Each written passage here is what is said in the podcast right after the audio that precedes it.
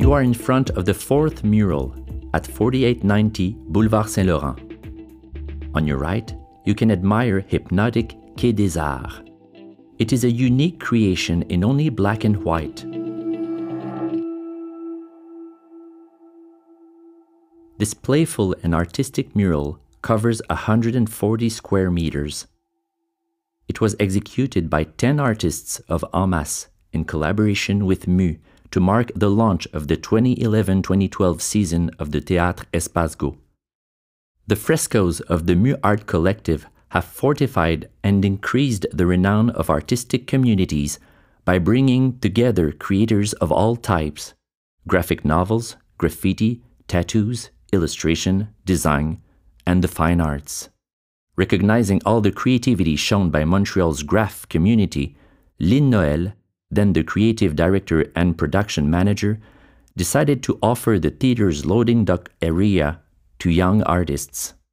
Artistic and general director Ginette Noiseux wanted the artists to take on the space without imposing a theme. The only requirement was that women participate in the project and that there was equality in the team. The artists were given free rein for this two color transformation of the walls and ceilings of the theater loading bay.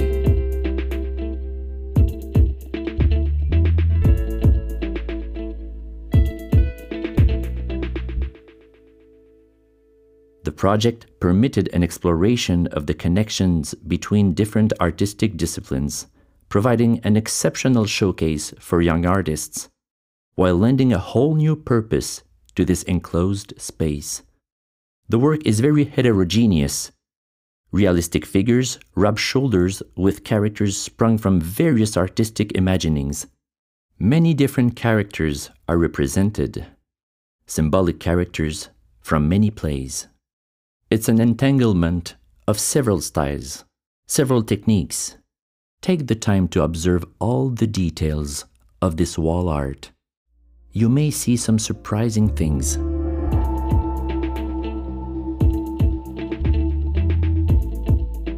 When you'll be ready, continue to walk on Boulevard Saint Laurent.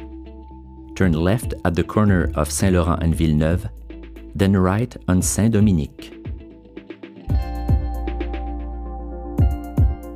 go as far as 4625 Rue Saint-Dominique. The mural is on the side wall.